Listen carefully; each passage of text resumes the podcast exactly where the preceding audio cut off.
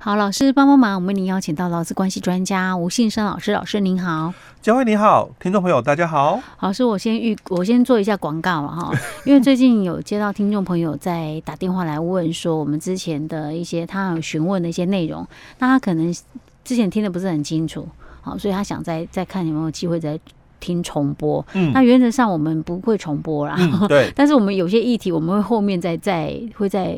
复习一下哈，嗯。嗯、可是有时候复习可能不一定是刚好听众朋友的问题，就对了。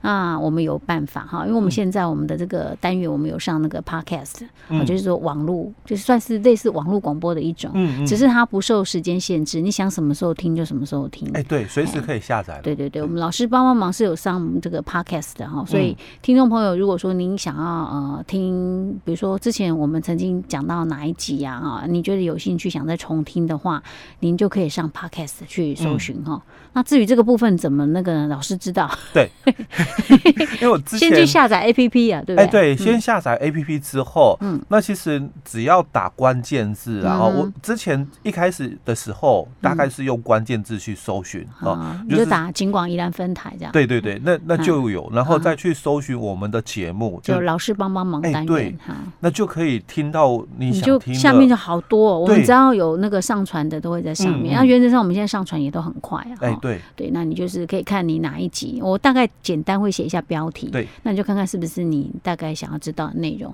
就可以点点进去听。那万一发现不是也没关系，你可以随时中断啊，再跳出来啊，再去点别集来听啊。对对，OK。只是我那个有些，因为我们会有分第一集、第二集、第三集，我建议大家，你如果听一个主题，你一定要。全部都听，对，完整听完。哎，对，你不要只听其中的第第几集这样子哈。OK，好，我们打个广告哈，让大家可以那个知道说，哎，我要听重重播的话，那你就上 Podcast 去听好了哈。嗯。OK，老师，我今天要继续问您问题了哈，因为我们前两集在提到说，听众朋友的提问有关于他碰到这个公司调职的问题，大家不愿意嘛哈。哎，对。他有一点遭受职场霸凌的这种状态了哈。那我现在要问的是，那好了，那他假设他主张就是说，呃，公司违反。劳动契约，嗯，啊，劳动法令，对，然后我要主动那个就是开除公司，嗯，好，那我有什么权益可以争取呢？其实，就我们劳基法十四条的一个部分哦，嗯，它主要是谈到的就是说，当雇主哦有下列情形之一的话哦，劳工可以不经预告终止劳动契约哦，是，那最后就谈到了哦，就是说十七条的规定哦，在这个十四条哦终止契约的时候准用哦，所以。十七条的规定，劳基法十七条的规定，当然最主要谈的就是资遣费的一个给付啊。那不管是这个新制或旧制，无所谓新制就或旧制，就你劳退六趴哦，有没有适用？那有，你就是新制嘛哦。那劳退六趴你没有适用，那你就是旧制哦。那不管新旧制都一样，因为它这里虽然只有讲就那。劳基法的十七条准用，那就旧制的年资嘛，的资遣费就用旧制算。那你如果是新制的哦，就用新制算。对，你就是用那个劳退条例去算资遣费而已哦。所以我们可以争取资遣费。哎，对，那当然他也属于哦，就是说非自愿离职。嗯，所以当然雇主哦哦也要开具非自愿离职证明书给他。哦，是这样，他可以去申请那个。失业给付，哎，对，哦，这个是在我们这个就业服务法里面的一个规范哦。好，那再来，这个可能就是自身权益要懂的一个部分。还有吗？哎，对，因为刚刚我们谈到十四条的一个部分，然后就讲十四条，他谈谈到的就这个雇主有下列情形之一，然后那劳工可以不经预告终止劳动契约。哦，所以以前呢，哦，我们常常听节目的听众朋友都。知道哦，嗯，这个雇主哦，如果他资遣员工，嗯，那他除了要付资遣费以外哦，他还必须预告，但是他可以选择哦，他不预告，嗯哼，那他就要付给人家预告工资。哦，是哦，那再加上非罪离职证明书嘛，对不对？可是哦，现在是劳工哦，这个之前的老板，嗯。哦，所以我们法规里面他是讲哦，就是劳工可以不经预告，嗯，那终止劳动契约，所以不预告嘛，嗯，好，所以哦，有没有这个预告工资的一个请求？老师这样讲的话就应该有啊，因为你刚刚想说要争取自己的权益，对，这是。这个是我们节目做久了，已经知道抓我的语病的一个问题了。对啊，那就应该有啊，对不对？对，但是如果可是前提是我不预告了哈。哎，对，你要知道，一般我们就法律的一个反面解释哦，嗯，因为。要预告，所以我没有预告，我要给预告工资啊、嗯呃。所以在我们雇主哦主张十一条哦，那之前劳工的时候，他必须准用十六条哦预告人家。嗯、那没有预告人家就要付给这个预告工资。嗯，但是因为我们是劳工哦，嗯，之前的老板，嗯哦，开除了老板哦，所以他只讲哦，他只讲就。你只有十七条准用，嗯，但没有谈到十六条哦，十六条是预告工资的问题，嗯哦，那因为再加上就是十四条的前前段，就是我们讲主文哦，嗯，主文里面他谈到的是劳工哦可以不经预告终止契约，所以既然没有预告，嗯，到底有没有预告工资的请求权？嗯，哦，这个就是你对于我们相关法规哦，如果你很熟悉的话，你就会去。知道自身权益哦，你就懂得争取。因为在我们劳基法十八条里面，他谈到了哦，那劳工不可以请求预告工资跟资遣费的一个情形有两种哦。第一种样态就是你是因为十二条的关系哦，所以你是因为犯错，你被公司给惩处了，开除哦，所以你不能够请求预告工资跟资遣费。那第二种情况是你是属于哦。十五条终止劳动契约的，嗯、你可能啊，你是自动离职啊，哦，所以你不能够跟雇主要求嘛，哦、这个预告工资，所以只有这两条。哎，还有一个，因为十五条里面还有一个是。嗯定期契约借嘛。哦，是。哦，所以基本上就这两条没错，但有三种样态，一种样态就是你被公司给开除的，那一种样态是你自动离职的，那一种样态是因为你们双方是约定定期契约，所以时间到了，合意终止契约，所以他并没有讲十四条不适用，哎对，所以那就是可以啦，哎对，你就可以类推适用喽哦，所以有时候自身权益了哦，真的自己要懂，那你懂了之后，你就可以来。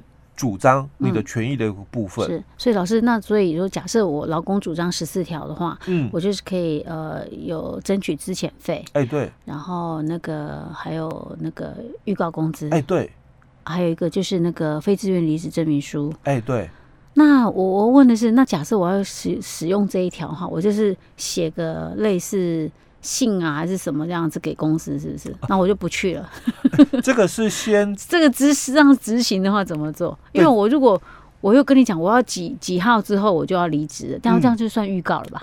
哎、欸，这个就是我们讲意思表示的一个送达哦。嗯、你必须先跟公司讲，嗯，说因为你违反劳动契约，哎、欸，对，所以我才要终止契约。嗯，啊，那个时候我还是在公司上班呢。哎、欸，对，所以。你你先讲了，因为你有意思表示送达了，嗯嗯、那你才不会变成后面的旷职开除。OK，哦，因为这个很重要。那这个讲可以口头吗？当然口头可以，嗯、哦，但是我一直在节目里面口头比较不保险。哎、欸，对，你怎么去举证？嗯，哦，你没有办法去举证的哦，哦，嗯、所以最好当然是做书面的一个资料、嗯、哦。那当然书面的资料你也可以。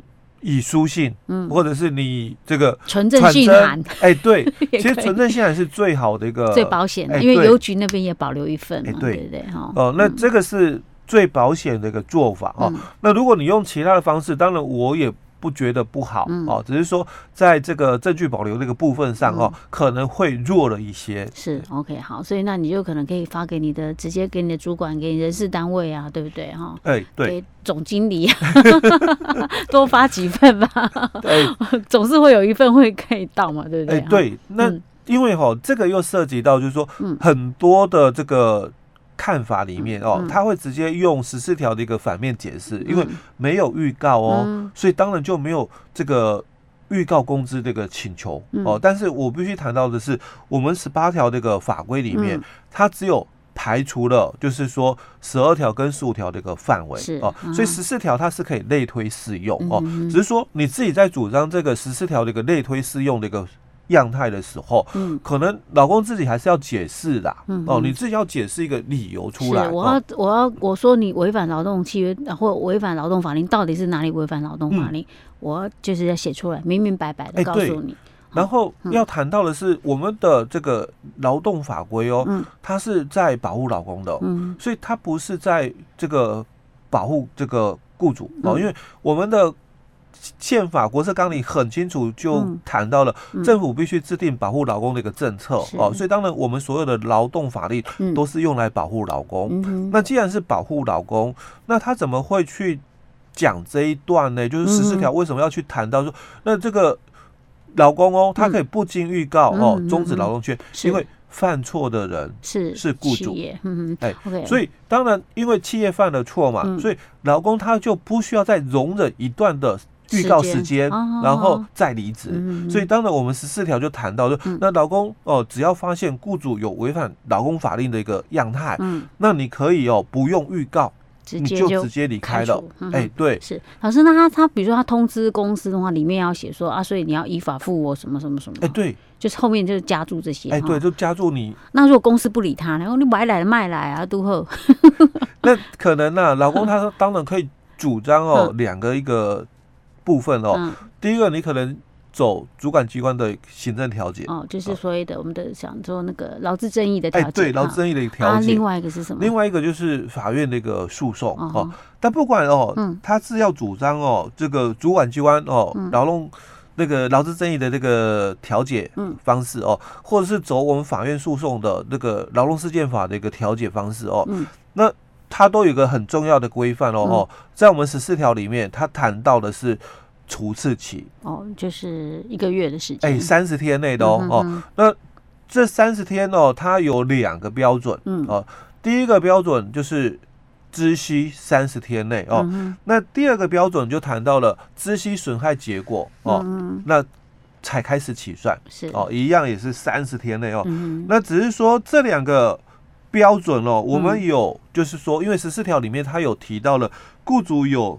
下列六款情形的时候哦，嗯、那老公可以主张哦。嗯、那我们处置期是讲第一款跟第六款的情形。嗯、第一款就是这个雇主在订契约的时候虚伪的意思表示哦，嗯、那使劳工有误信哦，那而有受损之余哦，嗯、那。第六款就是雇主违反劳动区或者是劳工法令，自由损害劳工权益之余哦。所以当你是主张这两款的时候，你要注意就是处置期三十天的问题哦。那第一款是知悉哦，就要主张了三十天哦。那我们的第六款它才有第二种的一个。就是说，你起算点开始受损害了。哎，对，你知悉要有损害结果之日起三十天内。嗯哼哼，OK，嗯，好，所以这个是如果老公要主张十四条的话，要特别注意，可能要注意的一个部分了。对，OK，好，老师，那我们就讲到这里喽。好。